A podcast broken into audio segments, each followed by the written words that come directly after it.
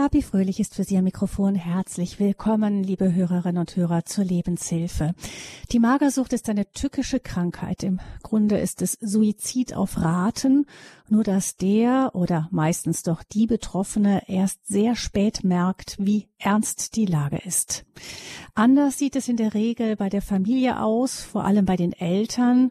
Anfangs möchte man den Versicherungen des Betroffenen ja gerne glauben, dass er oder sie sich jetzt pudelwohl fühlt, weil endlich die verhassten Kilos weg sind und dass alles unter Kontrolle ist.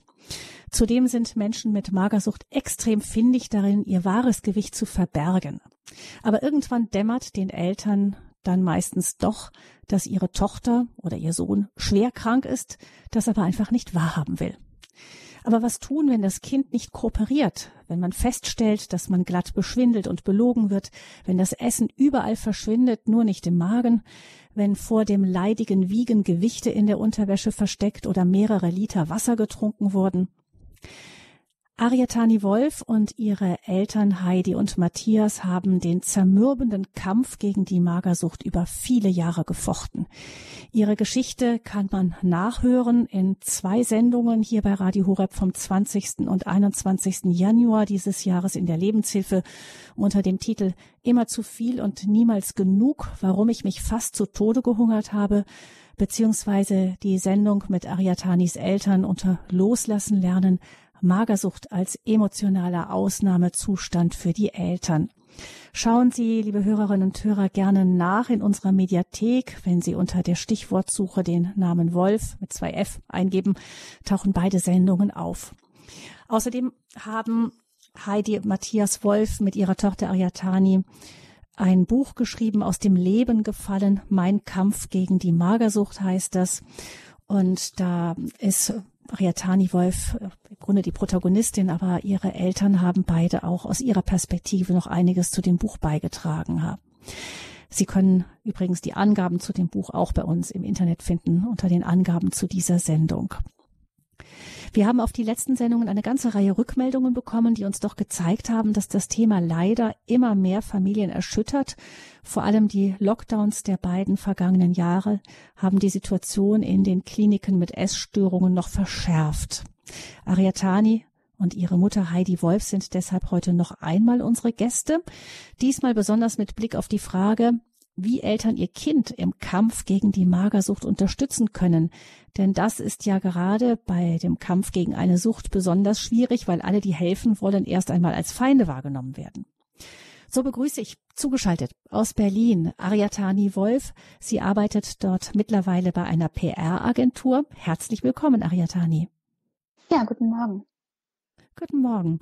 Und in Hamburg ist für uns am Telefon Heidi Wolf. Sie leitet mit ihrem Mann Matthias die Elimkirche in Hamburg, eine freie Christengemeinde. Die beiden haben vier Kinder. Ariatani ist die zweitälteste und gemeinsam eben haben sie und ihr Mann Matthias eben auch ihre Erfahrungen als Eltern mit in dem Buch in die Öffentlichkeit gebracht. Herzlich willkommen, Heidi Wolf. Dankeschön. Ich freue mich.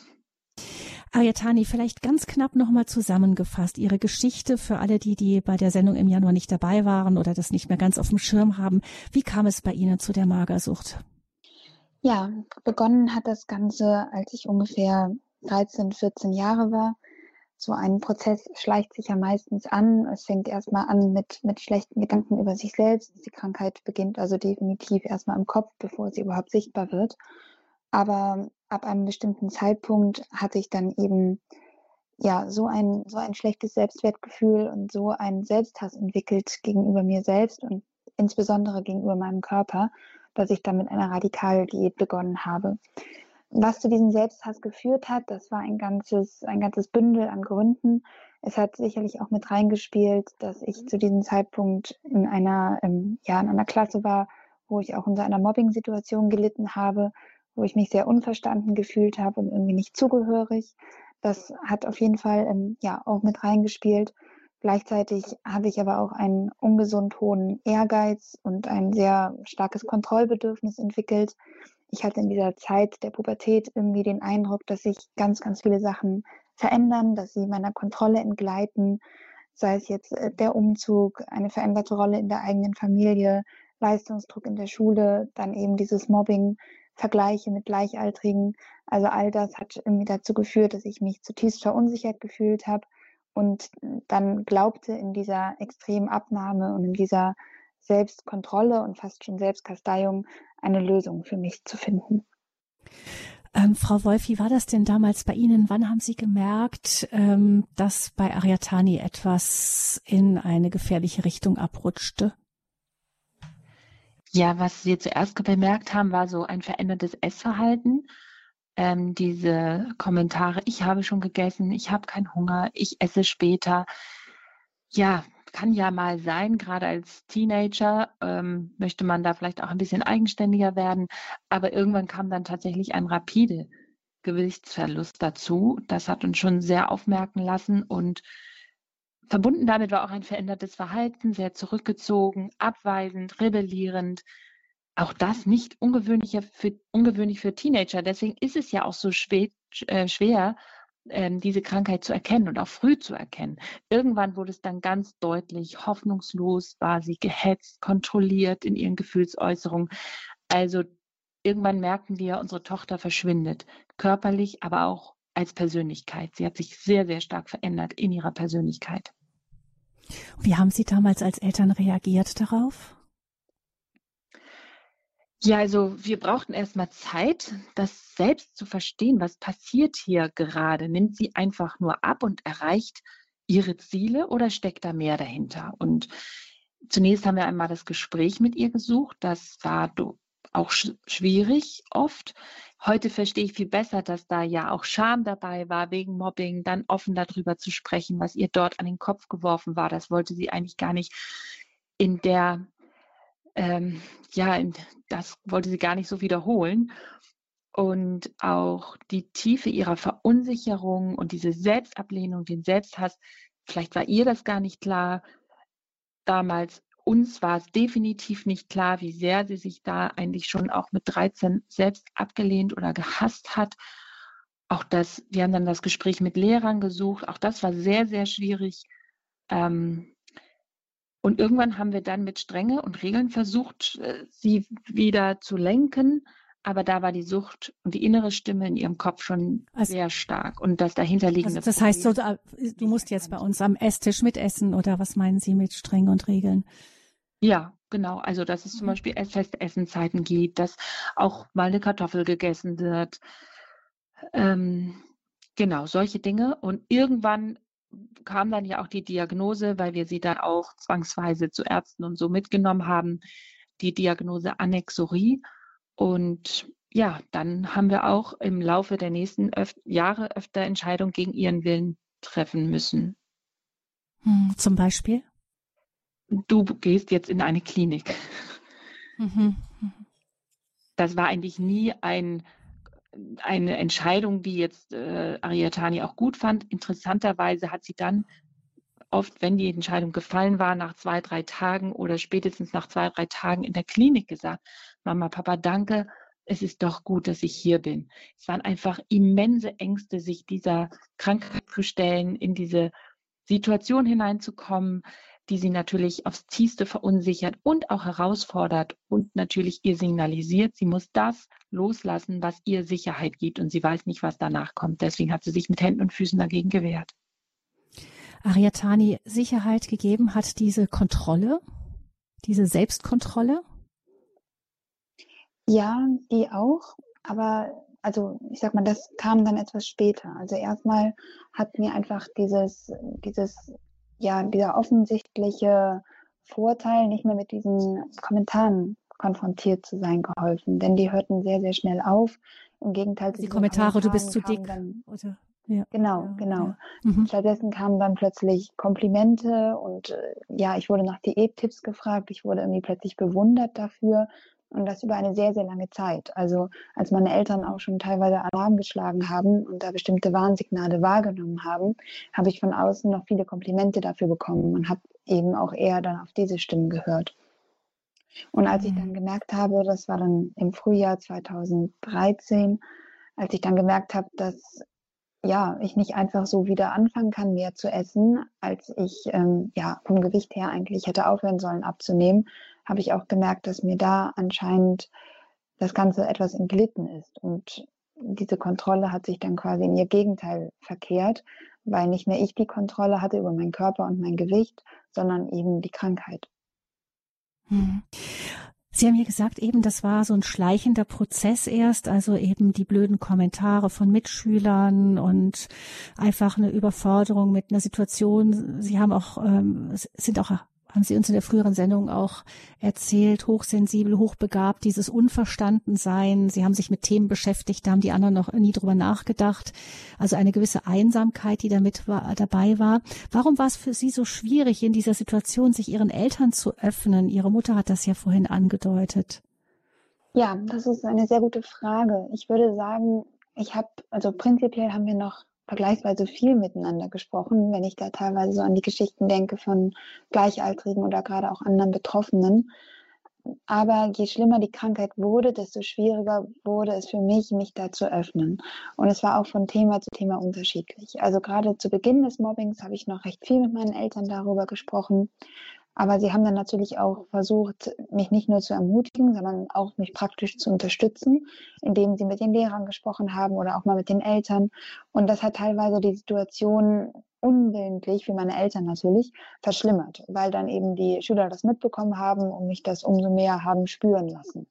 Und ich habe da wirklich diverse Strategien ausprobiert, ignorieren, kontern, wie gesagt, auch das Gespräch mit Lehrern, mit Schülern und so weiter suchen aber das hat alles nicht gefruchtet. Und dann hatte ich irgendwann auch Sorge, dass wenn meine Eltern jetzt noch mehr intervenieren, dass ja die ganze Situation eben noch unerträglicher wird. Und das war der eine Grund, warum ich ihnen da nicht mehr so viel erzählt habe.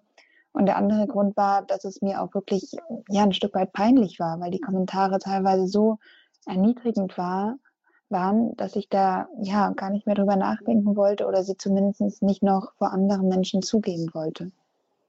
Mhm. Genau, und in dieser Abnehmphase habe ich das erstmal durchaus auch mit ihnen geteilt und habe mich aber eher gefreut, dass es jetzt endlich funktioniert und dass ich jetzt nicht mehr mit diesen ja, Kommentaren konfrontiert bin und mich irgendwie insgesamt ja selbstbewusster und disziplinierter und so gefühlt habe. Das war erstmal was Positives. Und als sie dann aber auch so ihre Besorgnis angemeldet haben, habe ich natürlich auch relativ schnell befürchtet, dass sie mich jetzt daran hindern würden. Und dann habe ich mich eben sehr stark zurückgezogen, weil ich zu dem Zeitpunkt nicht bereit war, mit dem Abnehmen und auch mit diesem ganzen sehr, sehr kontrollierten Essverhalten aufzuhören. Und deswegen ja, wollte ich dann natürlich auch nicht, dass sie das so stark mitbekommen. Frau Wolf, wie war das bei Ihnen ähm, auch in der Kommunikation mit Ihrem Mann? Hat, haben Sie da das Gleiche gesehen oder äh, haben Sie sich da viel darüber ausgetauscht, wie Sie da reagieren können? Ja, wir haben uns in den Jahren wirklich sehr viel ausgetauscht, immer wieder über Ariatani, wie wir damit umgehen, waren oft auch hilflos. Also wir mussten so viel lernen und hätten manches früher gerne gewusst, ähm, haben aber immer wieder versucht, eine gemeinsame Strategie zu finden. Also es war durchaus so, dass manchmal die eine, also ich oder er auch anderer Meinung waren, haben aber dann versucht, so gegenüber Ariatani eine Strategie zu fahren und zu sagen, gut, dann gehen wir jetzt erstmal so vor oder wir versuchen das und ähm, aber wir waren uns lange nicht immer sicher oder was jetzt der richtige Weg ist. Was wäre das denn, was Sie gerne früher gewusst hätten, zum Beispiel, was Sie jetzt wissen, aber damals noch nicht ganz so im Blick hatten? Ähm, also rund um das Thema Mobbing würde ich heute sagen, raus aus der Mobbing-Situation. Das hätte damals bedeutet, die Schule wechseln. Das wollte Ariatani damals nicht. Sie hat übrigens einen sehr starken Willen. Und äh, manchmal äh, denkt man so, warum habt ihr nicht einfach? Es war nicht so einfach. Und auf der anderen Seite wussten wir ja auch nicht genau, wie ist es auf der anderen Schule. Ähm, manchmal nimmt man ja auch ein Problem einfach mit oder es ist auf der anderen Schule genauso. Und wir haben eben auch eine Zeit gebraucht, um herauszufinden, dürfen wir das hier wirklich Mobbing nennen und wollten eben dann die Situation verändern, sie darin stärken. Aber heute würde ich sagen, das war zum Scheitern verurteilt weil das Mobbing, das wir irgendwann schon auch klar als solches erkannt haben, gar nicht als solches von Lehrerseite aus erkannt und benannt wurde. Also von daher auch nicht professionell behandelt werden konnte. Ähm, es wurde uns dann eben oft gesagt, na ja, ihre Tochter ist ja auch nicht ohne oder das sind pubertierende Jungs und da muss sie durch. Und in so einer Situation würde ich heute raten, sagen, selber so handeln. Ich nehme mein Kind raus, weil es dort nicht geschützt werden kann. Hm. Und die zweite ja auch dazu, ich, ja. Ja. Also vielleicht nur so als Einwurf. Man muss natürlich auch dazu sagen, dass das Mobbing natürlich auch in Kontexten stattfand, wo die Lehrer das nicht offensichtlich gesehen haben, sprich in den Pausen und so weiter, oder eben auch auf sehr subtile Weise stattfand. Denn ja, also es, es ging dann teilweise auch um so kleine Kommentare im Unterricht und eben um Sachen in den Pausen und so weiter. Und die Lehrer haben teilweise auch einfach ja, mir die Berechtigung abgesprochen, mich so zu fühlen. Also wenn ich irgendwie gesagt habe, die machen sich darüber lustig, wenn ich irgendwie meine Texte vorlese oder mich anders ausdrücke oder beleidigen mich irgendwie aufgrund äh, ja meines Wissens oder meiner Äußerungen im Unterricht, dann wurde das irgendwie gar nicht als so schlimm angesehen. Und dieses extreme Gefühl der Unzugehörigkeit, was ich damit verbunden habe und dadurch gespürt habe, das wurde eben nicht anerkannt. Und bezüglich des Gewichtes habe ich natürlich dann auch geäußert, ja, wie es war, aber das wurde auch nicht so richtig ernst genommen. Und letztendlich war ich damals ja auch im Normalgewicht und hätte jetzt nicht zwingend abnehmen müssen. Vielleicht dachte man auch deswegen, ja, so schlimm kann es ja nicht sein, muss sie halt ein bisschen selbstbewusster werden. Also da habe ich mich wirklich sehr, sehr alleingelassen gefühlt, sowohl von Freundinnen in der Schule als eben auch von Lehrerinnen. Und da würde ich auch, ja, einfach zu mehr Bewusstsein und mehr Aufmerksamkeit aufrufen, um einfach solche Fälle früher zu adressieren, früher zu sehen, lieber zweimal hinzuschauen und nachzufragen, anstatt es einfach so zu übersehen oder klein zu reden. Mhm. Mhm, ja, und wenn ich noch eine Erkenntnis vielleicht teilen darf, ähm, es geht in erster Linie nicht ums Essen und ums Abnehmen, sondern um die Themen, die mit Essen oder Nicht-Essen kompensiert werden. Es ist letztendlich eine Identitätsstörung. Es ist ein Ringen mit Themen, die innerlich stattfinden. Und das früher gesagt zu bekommen, ähm, das hätte sicherlich geholfen oder möchte ich auch weitergeben, vielleicht an Hörer, Hörerinnen. Man sieht es vielleicht als Eltern nicht. Ariatani war ein glückliches, gesundes Mädchen, wo wir jetzt gar nicht so vermutet hätten, dass da so innere Kämpfe und zerstörerische Gedanken in ihr sind. Und ähm, ja, das haben wir nicht so deutlich gehört. Wir haben schon gehört, ihre Tochter hat eine sehr, sehr, sehr schwere Krankheit, ähm, aber vielleicht nicht so deutlich, wie wir es gebraucht hätten oder wie ich es heute ausdrücken würde. Es liegt auf jeden Fall tiefer liegende Probleme dahinter und solange die nicht gelöst sind, ist alles, was wir übers Essen reden, eigentlich nur ja. Das ist eine Symptombehandlung im Grunde. Eine, genau, ja. Symptombehandlung an der Oberfläche, genau. Und zum Beispiel ein Thema, das eben auch tiefer lag, war die Hochbegabung oder die auch einfach mal die Feststellung der Hochbegabung, das hat uns ja allen schon sehr geholfen. Und wenn Eltern Vermutungen in diese Richtung haben, kann ich nur ermutigen, denen nachzugehen. Man kommt sich ja als Elternteil manchmal ein bisschen merkwürdig vor, dieses Mund in den Wort zu nehmen oder gegenüber Lehrern zu äußern. Das geht mir fast heute noch so. Ähm, aber jetzt weiß ich, Kinder, die eben aus einem gewissen Normalbereich herausfallen, ich sag mal auf irgendeine Art und Weise, die haben eben damit zu tun, damit umzugehen und merken, sie sind anders. Und dabei brauchen sie Hilfe in diesem Anderssein. Und das haben wir leider zu spät, naja, was heißt zu spät, aber sehr spät bei Ariatani bemerkt. Und ähm, von Lehrerseite oder sonstiger Seite Ärzten wurde das eigentlich nie bemerkt. Hm.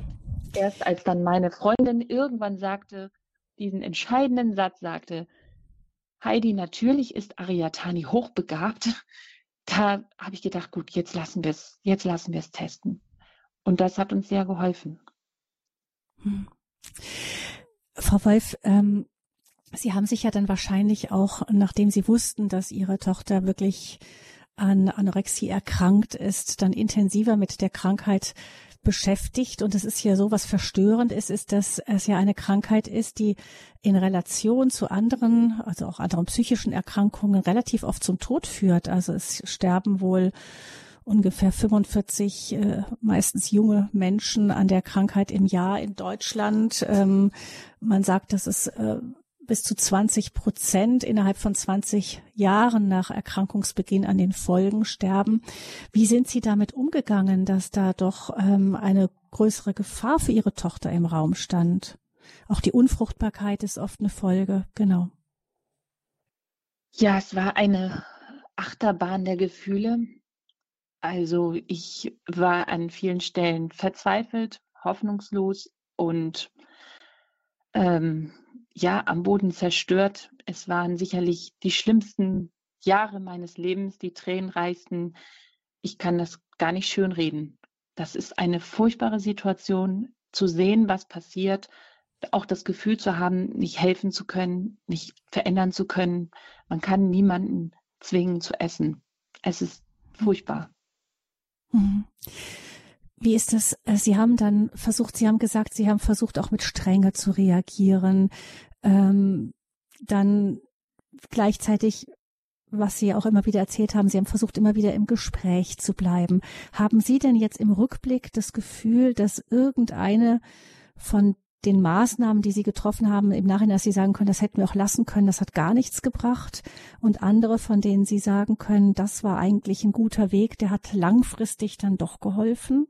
Erstmal von Ihnen, dann würde uns natürlich auch ja. die Perspektive von Ariatani interessieren. Ja, also das, was nicht geholfen hat, das waren sicherlich Kommentare in der Situation, zum Beispiel gerade in der Essenssituation, bitte isst doch mehr oder isst dies oder jenes. Das ähm, haben wir auch schon relativ schnell gemerkt.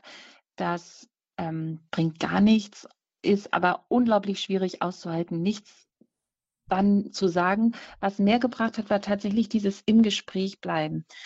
Auch in ruhigen Situationen im Gespräch zu bleiben, ohne die Geschwister, ohne irgendwie die Mahlzeit oder so bei der Mahlzeit. Und das würde ich auch wieder so machen oder empfehlen, soweit es geht, in, im Gespräch zu bleiben und die Beziehung zu wahren. Und diese Gespräche, die waren schwierig, kräftezehrend, tränenreich, lang. Ähm, keiner von uns hat sich danach gesehnt. Hinterher waren wir erschöpft. Aber sie haben geholfen, einander doch immer wieder zu verstehen und miteinander in Verbindung zu bleiben. Und auch diese ausdrücklichen Worte der Versicherung unserer Liebe, egal was du tust, du bleibst unsere Tochter, wir werden dich immer lieben. Das hat, glaube ich, auch geholfen, dass Arietani letztendlich wusste, wir stehen hinter ihr. War das also zum Beispiel auch so, wenn Arietani Entscheidungen getroffen hat, die sie nicht nachvollziehen konnten, zum Beispiel auch zu sagen, ich will wieder raus aus der Klinik. Ähm, es ging ja auch über Jahre hin und her, auch mit Kliniken und ähm, gefühlt für Ariatani, das hat sie uns damals erzählt, manche Aufenthalte einfach immer viel zu lang, für sie äh, gefühlt zu kurz. Ähm, ihr dann zu sagen, zum Beispiel auch, äh, du kannst immer, also auch wenn du rausgehst und wir nicht einverstanden sind, du darfst wieder nach Hause? Ja, genau. Das war so ein schwieriger, eine schwierige Entscheidung. Aber genauso haben wir es gemacht. Im Zweifelsfall haben wir uns für die Beziehung entschieden. Okay, wenn du trotz allem, was wir sagen, es so versuchen willst, wieder rauskommen willst, dann stellen wir uns auf deine Seite. Dann sind und bleiben wir deine Eltern und du wirst immer hier einen Ort finden, wo du kommen kannst. Und letztendlich wollten wir ja auch glauben, dass sie es schafft. Und dann wurde eben unsere Hoffnung zusammen enttäuscht. Und wir haben es wieder zusammen versucht, aber eben nicht, ja, wir haben uns immer wieder klar gemacht, wir kämpfen gemeinsam gegen die Krankheit. Nicht wir kämpfen gegen Tani, sondern Tani und wir kämpfen gegen die Krankheit. Und so haben wir gemeinsam Rückschritte, aber auch kleine und größere Fortschritte gemacht. Und wir haben uns dann immer wieder entschieden, für sie, für auch dafür vertrauen zu wollen, ihr vertrauen zu wollen, auch Gott vertrauen zu wollen. Hm. Vielleicht noch mal kurz, bevor wir eben auf dieses Gottvertrauen noch mal eingehen, an Ariatani. Jetzt die Perspektive von Ariatani. Sie sagt, ihre Mutter hat gesagt, dass eben die Kommentare beim Essen jetzt ist noch was und wenigstens der Teller leer und so weiter, dass das im Rückblick wenig hilfreich war. Warum eigentlich? Also ich meine, das ist ja das, was man reflexartig als Eltern tun würde. Man von kleinen Kindern kennt man es ja auch, die hat man ja auch noch gefüttert. Also irgendwo bleiben Kinder die Kinder und ähm, dann würde man ja reflexartig als Eltern sagen, komm, jetzt ist doch noch mal was. Warum ist das so kontraproduktiv? Ja, also die Situation des Essens ist ohnehin der reinste Spießrutenlauf. Man ist komplett angespannt, man möchte das einfach nicht, man möchte aus der Situation eigentlich so schnell wie möglich raus. Und man versucht das irgendwie möglichst gut sozusagen hinzubekommen, so wie man es eben gerade schafft. Und häufig hat man eben auch bestimmte Regeln. Also es war ganz oft so, dass ich mich an den Tisch gesetzt habe und nicht gesagt habe, ich esse jetzt nach Hunger und Appetit, wie das vielleicht ja gesunde Menschen tun, sondern man hat sich hingesetzt und hat gesagt, okay, es gibt jetzt 50 Kalorien oder okay, du darfst jetzt drei Salatblätter, zehn Himbeeren und eine Scheibe Gurke essen oder so. Das ist, ähm, ja, klingt vielleicht absurd, aber so ist das in der Situation teilweise. Und wenn dann jemand kommt und versucht zu überreden und Druck zu machen und so, dann ist das zum Scheitern verurteilt, weil man sich halt schon so, so, so fest vorgenommen hat, dass man auf keinen Fall mehr essen darf. Und selbst wenn man dann mal gezwungen wird, ist das im Zweifel noch nicht mal ein Gewinn, weil das dann schlichtweg bedeutet, dass man die nächsten zwei Mahlzeiten zur Bestrafung auslässt oder dass man nachts noch mal eine zusätzliche Sporteinheit einlegt. Also da die, an diesen Regeln nur so eine Symptombehandlung durch Zwang zu machen, das ist gerade, also in der Klinik muss man das manchmal machen, um das Leben zu retten, aber im häuslichen Kontext ist das eigentlich immer zum Scheitern verurteilt. Und deswegen war es viel hilfreicher, einfach danach das Gespräch zu suchen, zu sagen, hey, ich nehme wahr, dass es dir wirklich schlecht geht, du siehst nicht gut aus, du hast irgendwie auch kaum was gegessen, können wir darüber reden, wie es dir gerade geht, woran es liegt, wie wir dich unterstützen können. Das ist anstrengender vielleicht oder auch ähm, langwieriger, aber auf jeden Fall hilfreicher, als bei der Essenssituation so einen immensen Druck aufzubauen. Außerdem kann ich halt auch gerade in Bezug auf meine eigenen Erfahrungen und auf die von Freundinnen sagen, dass es in der häuslichen Situation auch aufgrund der Familie einfach nicht gut ist, das so an den Tisch zu verlagern. Also viele haben ja einfach noch Geschwister oder andere Menschen, die mit im Haushalt leben. Und wenn da jedes Essen zu so einem, zu so einer Streit- und Zwang- und Drucksituation ausartet, nimmt das halt die ganze Familie noch mal mehr mit, als wenn man vielleicht ein bisschen versucht, das zumindest von den Geschwistern ja so ein bisschen fernzuhalten und ihnen dann noch eine, eine Normalität zu ermöglichen. Ist es denn aber dennoch, ähm, ich habe gehört, dass äh, vorhin, dass eigentlich äh, Sie als die Betroffene dann eben am liebsten an den Mahlzeiten gar nicht teilgenommen hätten. War es dennoch vielleicht gut darauf zu bestehen, dass Sie dennoch einfach bei der Familie mit dabei sind? Nämlich ich kann mir vorstellen, dass es ja auch schwierig ist, wenn ähm, der oder diejenige dann immer im Zimmer verschwindet und einfach bei den Familientreffpunkt Mahlzeit einfach überhaupt nicht mehr anwesend ist.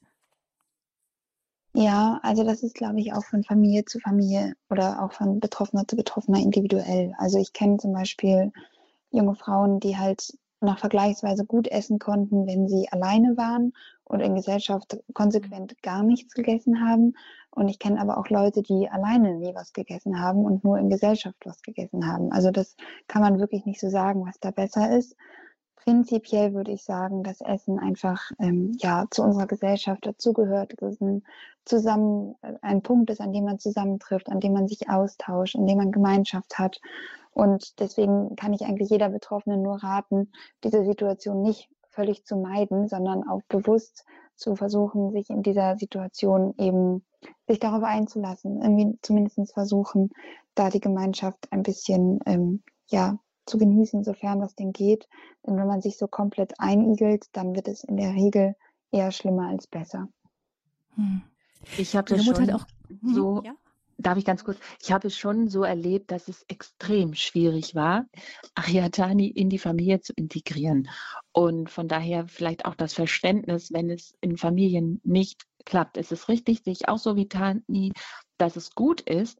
Aber ich erinnere mich zum Beispiel an einen Flohmarktbesuch und ähm, unsere beiden Mädels waren begeistert und fingen gerade erst an, als Ariatani schon so bitterlich fror, dass sie mich anflehte, nach Hause zu fahren. Also bei den jüngeren Schwestern waren das. Genau, mhm. die waren begeistert und wollten natürlich noch weiter bleiben und Ariatani es einfach nicht genießen. Und da erinnere ich mich noch so, dass ich so frustriert gedacht habe, noch nicht mal ein Flohmarktbesuch ist gemeinsam möglich.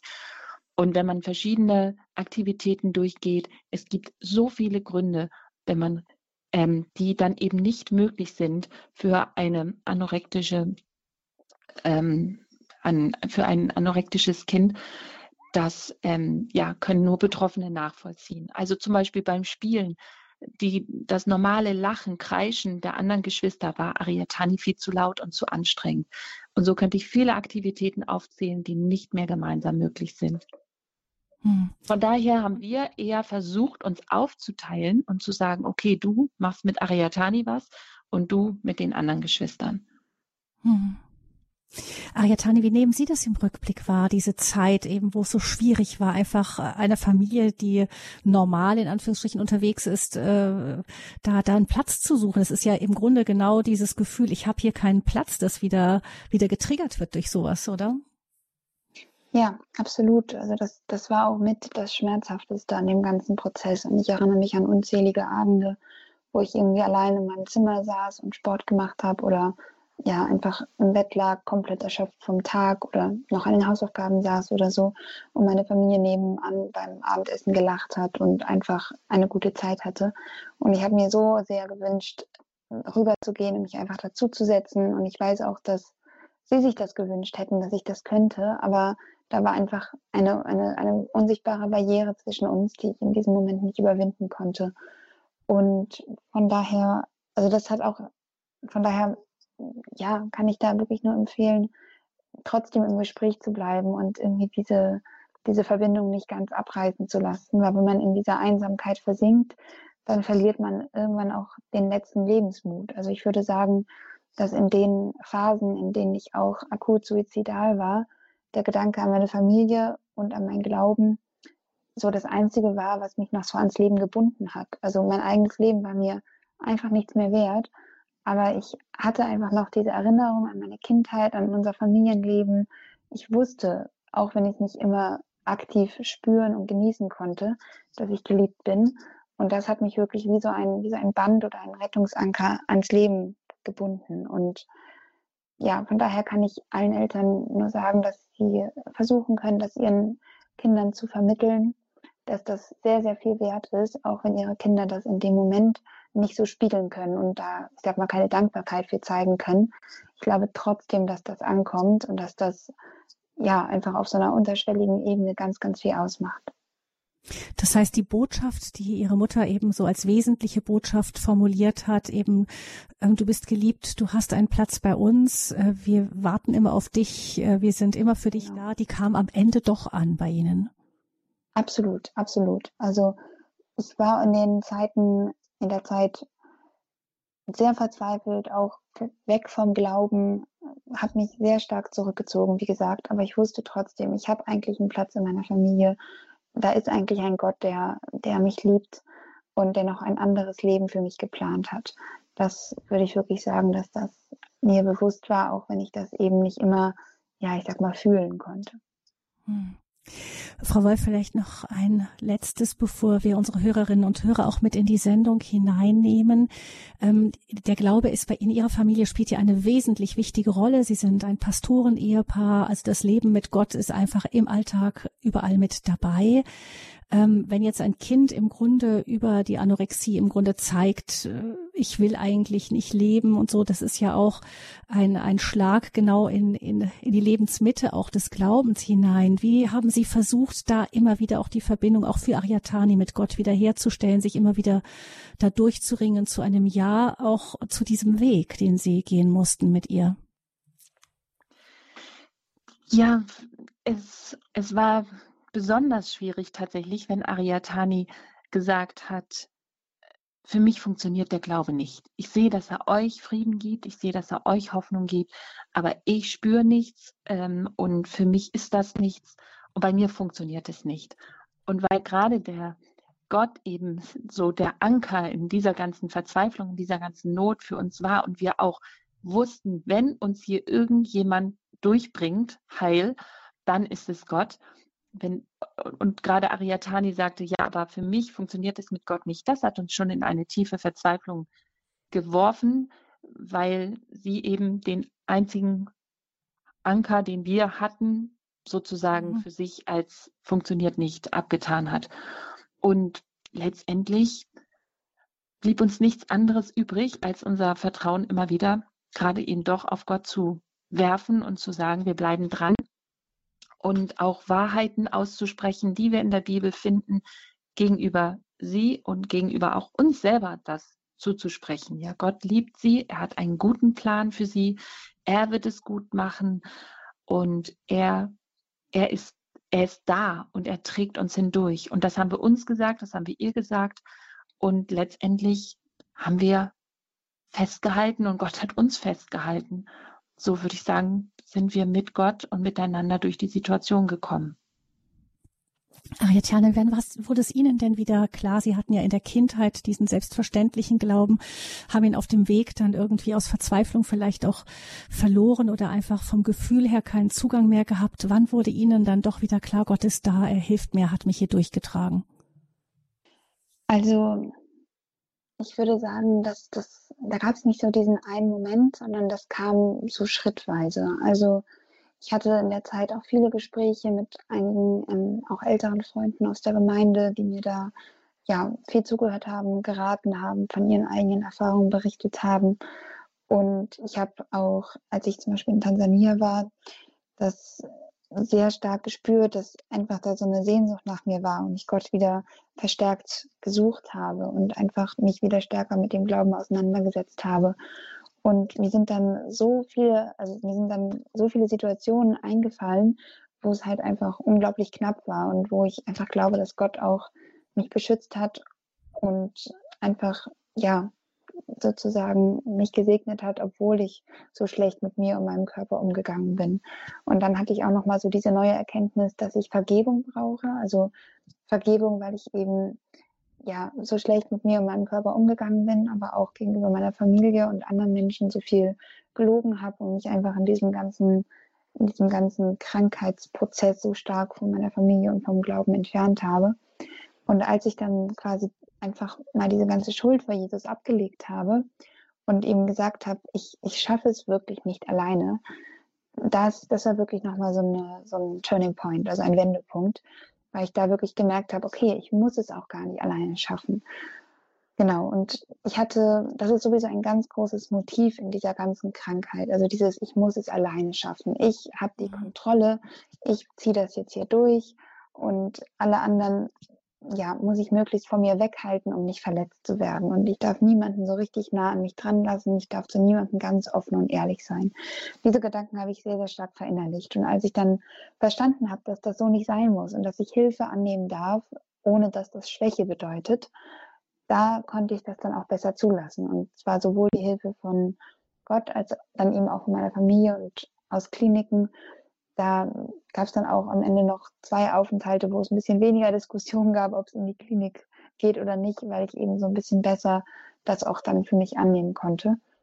Und trotzdem blieb es ein Kampf, trotzdem war es ein langer Weg, aber ab da war zumindest die Richtung klar. Und ich habe nicht mehr prinzipiell in Frage gestellt, ob ich überhaupt noch leben möchte und ob das alles einen Sinn ergibt, sondern ich habe eher gesagt, okay, ich habe diese Krankheit, ich stecke da noch drin, aber ich, ich möchte leben und ich möchte da wieder rauskommen. Und diese Veränderungen sind, glaube ich, nicht von ungefähr, sondern wir haben dann weniger mit Tani über Gott gesprochen, aber viel mit Gott über Tani und viele, viele haben für Ariatani gebetet und tun das bis heute. Ich glaube, das, was du gerade erzählt hast, Tani, sind auch die, sind auch das Resultat und die Antwort auf die vielen Gebete. Gemeinsam gegen die Magersucht, wie Eltern ihr Kind unterstützen können. Die vielen Gebete sind ein wesentlicher Punkt, den Heidi Wolf und Matthias Wolf mit hineingenommen haben und ein wesentlicher Punkt, der ihnen geholfen hat, ihr Kind Ariatani Wolf beim Kampf gegen die Magersucht zu unterstützen. Arietani und Heidi Wolf sind unser Gast hier in dieser Sendung und Sie, liebe Hörerinnen und Hörer, können jetzt anrufen unter 089 517 008 008. Rufen Sie gerne an, wenn Sie vielleicht auch selber ein Kind haben, das mit Magersucht zu tun hat oder vielleicht jemanden im engeren Verwandten, Bekanntenkreis. Ariatani und Heidi Wolf geben Ihnen gerne Antwort aus Ihrer persönlichen Erfahrung heraus im jahrelangen Kampf gegen die Magersucht. 089 517 008 008 ist die Nummer.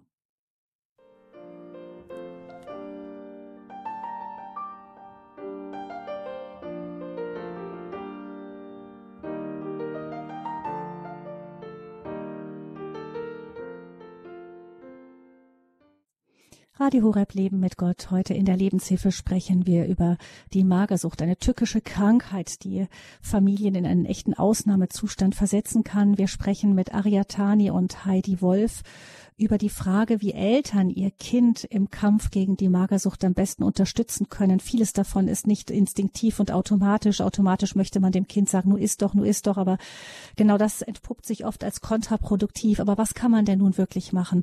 Der Glaube an Gott war eine wichtige Stütze für Heidi und Matthias Wolf, die beiden Eltern von Ariatani, in ihrer Unterstützung für Ariatani in diesem schweren Kampf gegen die Magersucht. Nach vielen, vielen Jahren führt Ariatani inzwischen ein ganz normales Leben, auch mit Beruf, lebt in Berlin. Sie ist uns zugeschaltet mit ihrer Mutter und Sie, liebe Hörerinnen und Hörer, können sich mit Ihren Fragen gerne einbringen unter 089 517 008 008. Eine Hörer ruft uns aus Sigmaringen an, ohne ihren Namen zu nennen. Nennen, guten Morgen. Ja, ich habe eigentlich eine Frage an Ariatani, weil ich ähm, selbst auch, ähm, ich habe jetzt seit Magersucht und ähm, wollte sie fragen, ob sie mir vielleicht irgendwie einen Tipp geben kann, wie mir es im Essen leichter fällt, auch mal mehr Gewicht zuzulassen. Das ist so schwer. Es irgendwie, Mhm. ähm, ja, Ja. Ah. ja. Ariatani, auch eine, eine Frage, die sehr grundsätzlich ist, vielleicht für den Anfang. Guten Morgen erstmal. Vielen Dank für Ihren Anruf. Ja, also ich glaube, dass es prinzipiell wichtig ist, erstmal im Inneren anzusetzen und den eigenen Wert, also die eigenen, den eigenen Wert als Person zu erkennen. Also für mich war das wirklich ein, ein Wendepunkt, als ich entschieden habe, auch mit Gott, aber auch so ganz grundsätzlich, mich selbst als Person wertzuschätzen und lieben zu lernen. Und das erstmal zuzulassen, mich nicht mehr über mein Gewicht und mein Essen zu definieren. Denn solange ich halt mich immer an dieser Zahl festgemacht habe, war es halt auch unmöglich, eine Zunahme zuzulassen, weil das halt bedeutet hat, hat, dass ich versagt habe und dass ich einfach nicht mehr richtig war. Und in dem Moment, wo ich aber gesagt habe, okay, ich bin auch mit äh, ja deutlich mehr Kalorien pro Tag genauso wertvoll und dafür noch viel viel leistungsfähiger und fröhlicher und glücklicher. Das war wirklich der Punkt, wo ich das dann auch besser zulassen konnte. Und es ist natürlich ein Prozess. Also ich bin auch heute noch viel im Gespräch mit Leuten, wenn ich irgendwie merke, okay, es hängt mit der Zunahme und es fällt mir noch schwer, dann ist es, glaube ich, wirklich wichtig, sich da zu öffnen, sich immer wieder bewusst zu machen, wir sind mehr als unser Gewicht wir müssen uns nicht an den Körper klammern. Genau. Und was ich vielleicht so ganz praktisch sagen kann zum Essen, auch wirklich wieder ganz bewusst lernen zu genießen. Also ich habe, wie wir gehört haben, ja lange Zeit diese Gesellschaft gemieden und habe, wenn überhaupt, dann in Gesellschaft ganz wenig gegessen oder dann eben sonst alleine ein bisschen. Und ich habe wirklich so Schritt für Schritt wieder gelernt, mit Freunden in Cafés zu gehen, auf Geburtstage zu gehen, mit Kuchen und allem, mal ins Restaurant zu gehen und einfach so Essen ganz neu wertzuschätzen und zu genießen in Gesellschaft. Ich glaube, das ist wirklich viel wert und da sind, glaube ich, auch viele Freunde gerne bereit zu helfen, wenn man irgendwie ganz ehrlich sagt, hey, das fällt mir schwer, aber lass uns doch mal gemeinsam Eis essen gehen, ich will das wieder lernen. Okay, danke. Hm. Sehr gerne und alles Gute. Danke. Vielleicht noch der Hinweis, man kann natürlich über alles nicht, äh, nicht alle, über alles im Radio einfach so sprechen.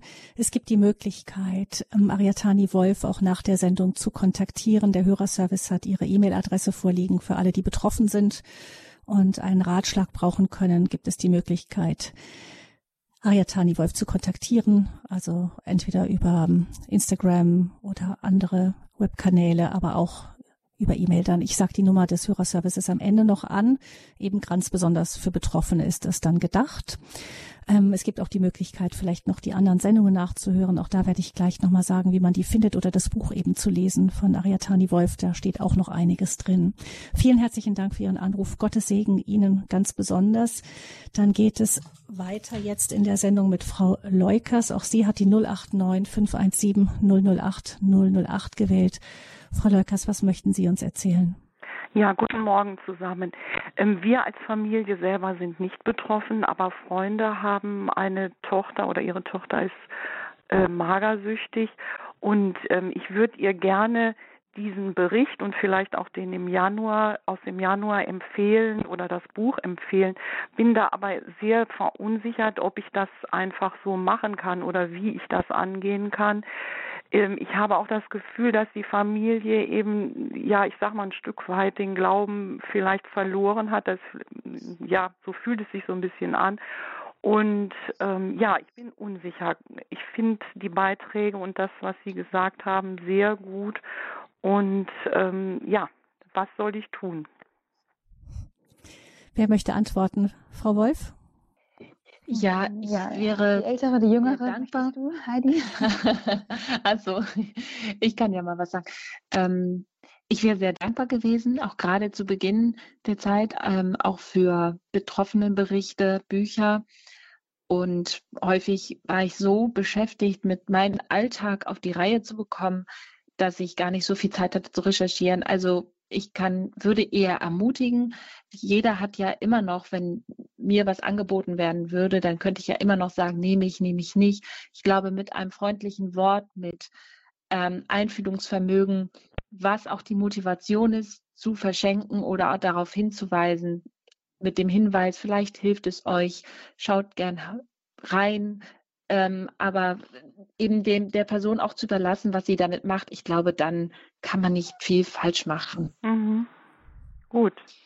Ich persönlich darf auch sagen, also ich habe in der Zeit sehr, sehr viel gelesen zu dem Thema, mehr oder weniger alles, was ich in die Hände bekommen habe und bin dann quasi ja mehr oder weniger zur Expertin meiner eigenen Krankheit geworden. Aber viele Sachen haben mich auch sehr desillusioniert, weil ich sie nicht ermutigend fand, weil sie viel zu, ja, viel zu fern waren von unserer Gefühlswelt, weil es vielleicht irgendwie Romane waren, wo sich Autorinnen versucht haben, in uns hineinzuversetzen, was immer nur bedingt gelingt.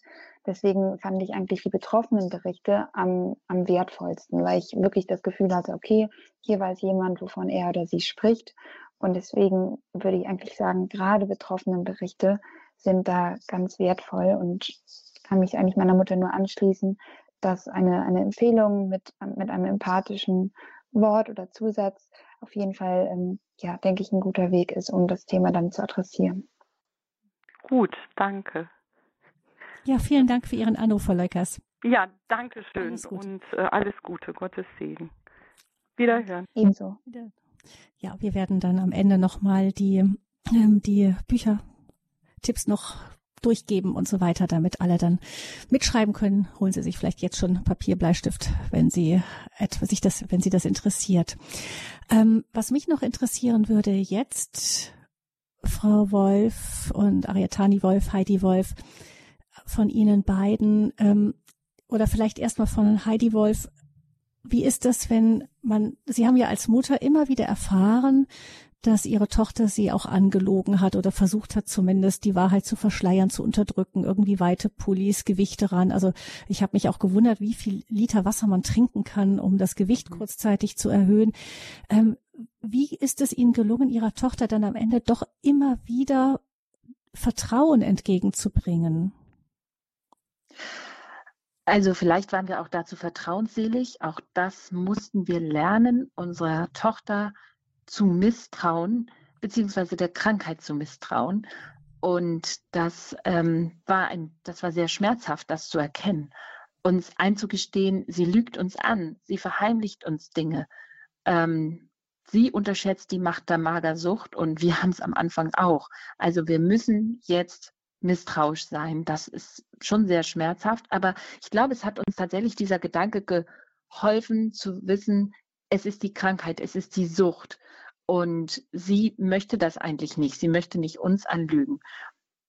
Und deswegen haben wir vertrauen können. Wir haben uns letztendlich entschieden, immer wieder vertrauen zu wollen. Bei den Krankenhausentlassungen zum Beispiel, ja, wir wussten auch nicht, ob sie es schafft, aber sie will es unbedingt und sie denkt, sie schafft es. Und wir können sie nicht abhalten. Also stellen wir uns dazu. Es blieb uns ja nur zu sagen, gut, dann mach es alleine oder wir unterstützen dich. Und dann haben wir gesagt, gut, dann wollen wir wieder vertrauen.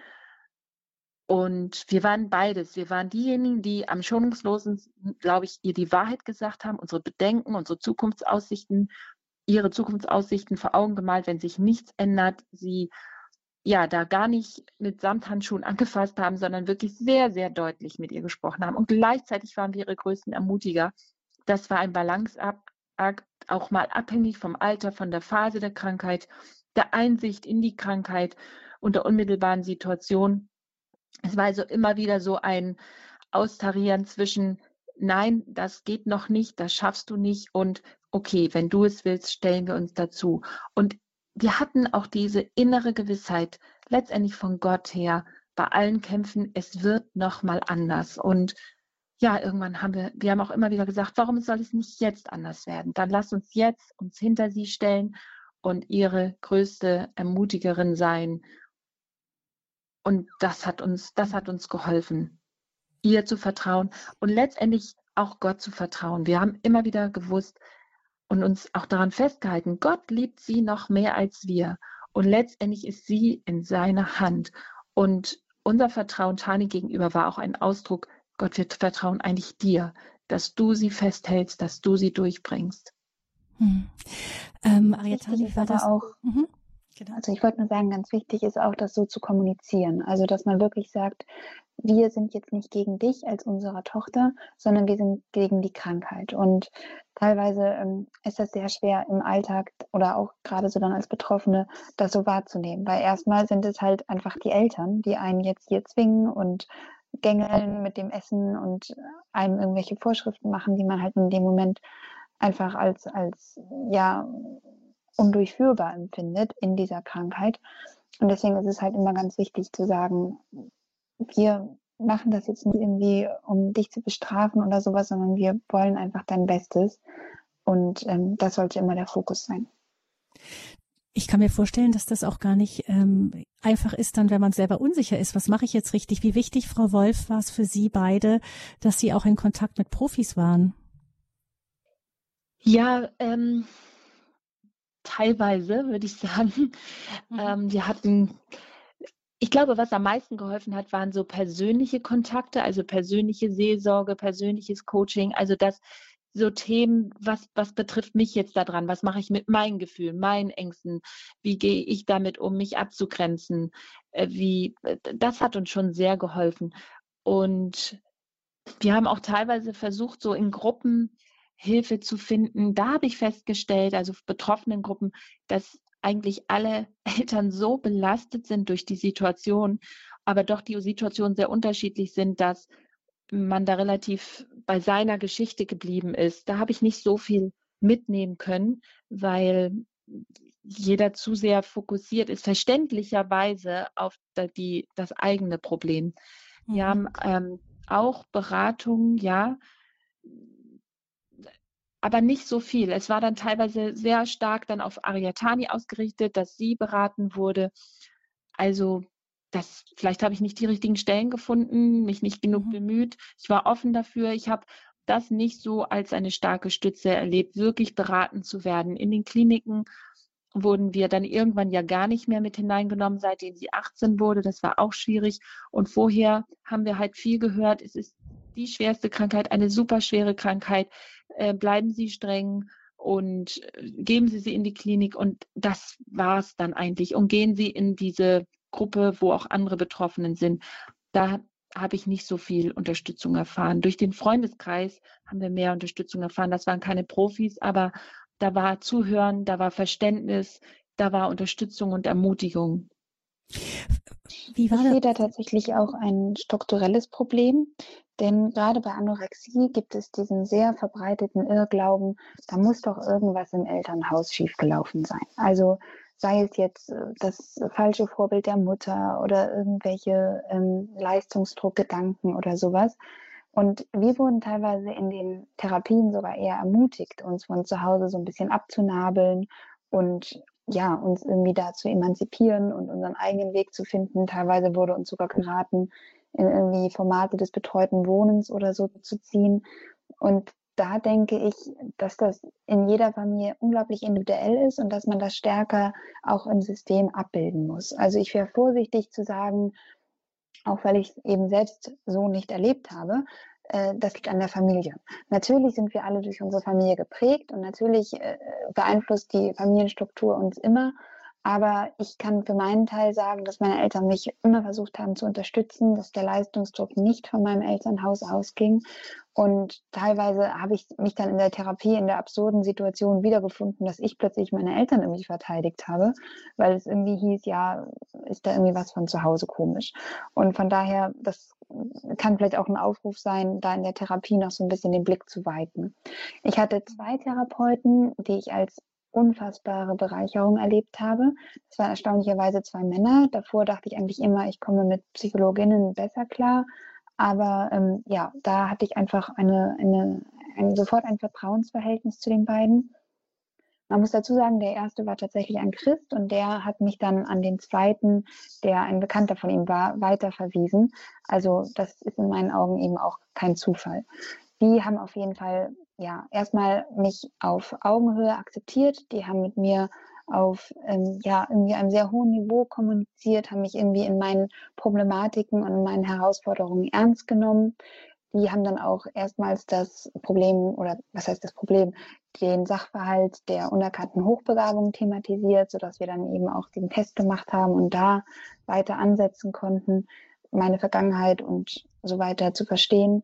Also das habe ich auf jeden Fall als Gewinn erlebt. Und von daher mhm. würde ich ja niemals von Therapie abraten, aber schon dazu raten, dass man vorsichtig ist und dass man auch prüft, sozusagen, an wen man da gerät und ob ja bestimmte Diagnosen dann eben auch wirklich auf die eigene spezifische Situation zutreffen. Mhm. Die Familie ist immer wieder angesprochen worden. Ähm, Frau Wolf, wie war das? Ähm, Sie haben ja noch drei andere Kinder. Ähm, wie sind Sie damit umgegangen, dass eben ein Kind eine über Jahre hinweg einfach ganz besonders viel Aufmerksamkeit brauchte? Ja, wir haben anderes vernachlässigt, denke ich. Ähm, sicherlich ging das auch auf Kosten unserer Zeit, unserer Freizeit, unserer Gesundheit, unseres Schlafes.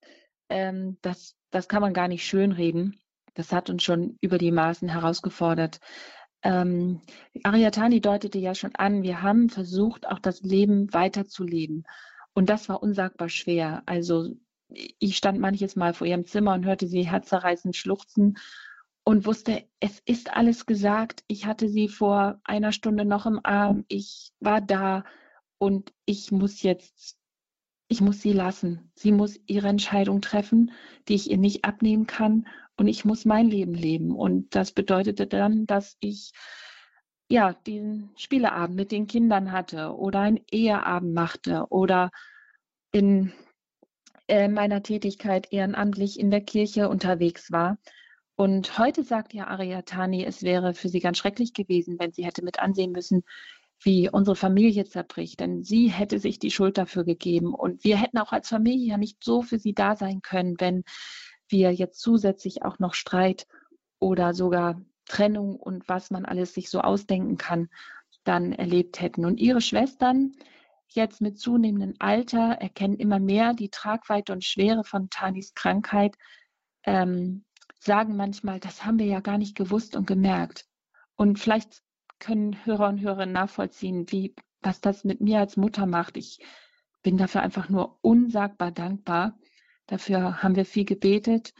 Dafür haben wir aber auch Hilfe angenommen, ganz viel von außen, von Freunden. Und das ist ein großes Geschenk, glaube ich, für uns alle, dass unsere Kinder sagen würden, die hatten eine glückliche Kindheit. Wie sieht es denn heute aus? Würden Sie sagen, ähm, Ariatani, Sie sind jetzt durch, ähm, die Magersucht ist für mich kein Thema mehr, auch in der Familie nicht? Also ich glaube, die Krankheit ist ja so massiv und prägt einen so stark, dass man auch, wenn man sozusagen stabil ist und nicht mehr in dieser akuten Notsituation ist, immer noch auf bestimmte Sachen achten muss. Also dass man beispielsweise ja auf so einen gewissen Rhythmus im Alltag achtet und dass man ähm, ja gut mit seinen Kräften haushaltet und so weiter. Also ich merke das zum Beispiel, wenn ich mal irgendwie ich weiß nicht, zwei Wochen Grippe habe und in der Zeit abnehme oder einfach wenig essen kann, dann ist es danach richtig, richtig schwer wieder anzufangen. Und deswegen versuche ich immer da möglichst, ja, das auf einem gleichen Level zu halten und jetzt nicht irgendwie mal eine Mahlzeit auszulassen oder so, sondern meine Disziplin jetzt sozusagen darauf zu verwenden, wirklich diesen regelmäßigen Rhythmus einzuhalten um das Gewicht eben auch zu halten und sogar noch zuzunehmen. Das ist, denke ich, ganz wichtig. Dann auf jeden Fall Gesprächskanäle aufrechterhalten. Also ich wäre vorsichtig damit zu sagen, ach, jetzt bin ich durch, jetzt muss irgendwie ich mich nie mehr damit beschäftigen. Also ich habe zum Beispiel einige Freundinnen, mit denen ich so eine Art informelle Absprache habe, dass sie sich immer mal erkundigen und immer ein offenes Ohr haben und ich irgendwie weiß, ja, das Gesprächsangebot ist da und wenn ich jetzt mal darüber reden möchte, dann setze ich nicht bei Null an, sondern dann kann ich sagen, okay, das und das ist gerade schwierig und die wissen sofort Bescheid und sind einfach für mich da. Das ist, glaube ich, ganz wichtig. Genau. Und ähm, ja, so im Familienleben, also ich habe schon den Eindruck, dass meine Eltern nach wie vor ähm, ja in gewisser Hinsicht besorgt sind, auch weil es einfach noch gut wäre, wenn ich weiter zunehmen würde und ich daran ja auch arbeite. Und das ist auch ab und zu wieder Thema. Gleichzeitig ist eben auch klar, dass es jetzt nicht jedes Mal bei jeder Familienfeier, bei jedem Besuch und so weiter aus Parkett gebracht werden muss, sondern auch hier sind offene Ohren da. Aber es ist jetzt auch nicht so, dass sie ständig mich mit dem Thema, ähm, ja, dass sie ständig mit dem Thema beginnen von sich aus, weil sie eben auch wissen, dass ich auf sie zukomme, wenn ich da eben Unterstützung brauche und dass es jetzt eben auch meine Verantwortung ist, da gut für mich zu sorgen. Genau, ich denke, so kann man das zusammenfassen. Ja, danke schön, Ariatani. Wie ist das bei Ihnen, Frau Wolf? Ähm, wie sehen Sie jetzt das Thema in der Beziehung zu Ariatani?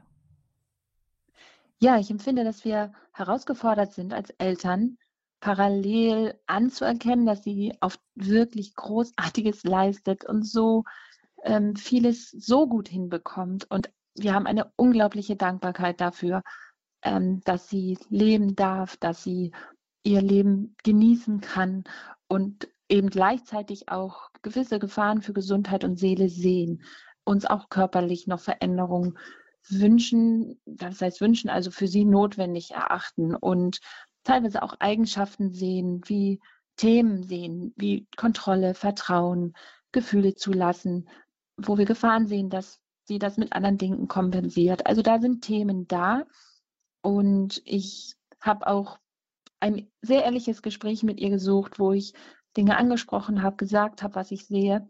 Aber ich weiß und versuche mich auch dran zu halten, es bringt nichts, das jetzt dauernd zu wiederholen. Und deshalb versuche ich darauf zu hören, inwieweit sie mir die Erlaubnis gibt, in ihr Leben reinzusprechen. Und unsere Beziehung hilft uns, dass sie immer wieder ihr Herz öffnet und es hilft mir, wenn sie mir sagt, Mama, ich bin dran. Aber es bleibt eine Herausforderung, wenn wir darüber sprechen, dann haben wir Eltern, glaube ich, eher so das Gefühl, wir sprechen das mal wieder an. Und Ariatani, oh nein, nicht schon wieder.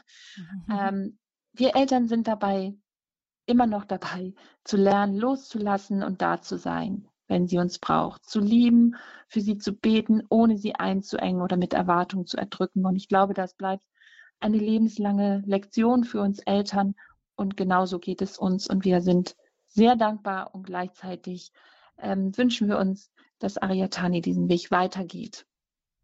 Den Weg der Gesundheit und ja. Mhm.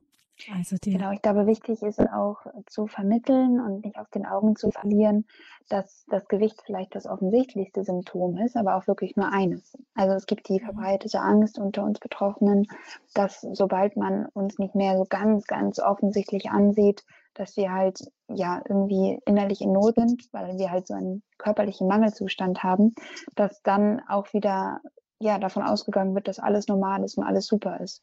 Mhm. Und das ähm, hat mein Umfeld, glaube ich, inzwischen sehr, sehr gut verstanden. Und das weiß ich auch sehr zu schätzen, dass es eben nicht heißt, ach, jetzt ist ja wieder alles normal, jetzt, jetzt darfst du dich nicht mehr so und so fühlen, sondern dass es irgendwie immer noch die Möglichkeit gibt zu sagen, okay, ähm, ich bin zwar weit gekommen, aber hier und da bin ich noch am Kämpfen und hier und da brauche ich noch Unterstützung.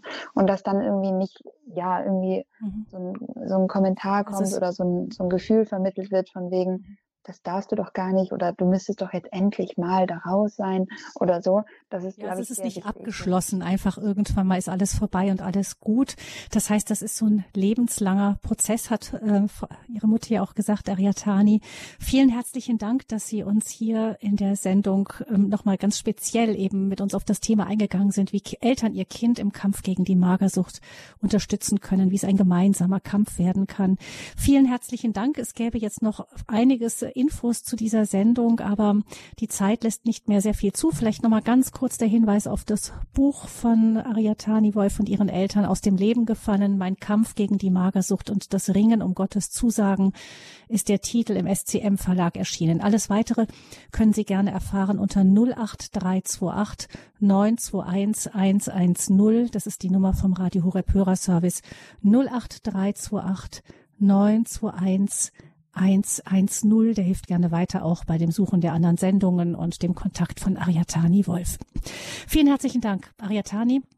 Und Heidi Wolf für diese Sendung. Wir wünschen Ihnen, Ihrer Familie von Herzen Gottes Segen.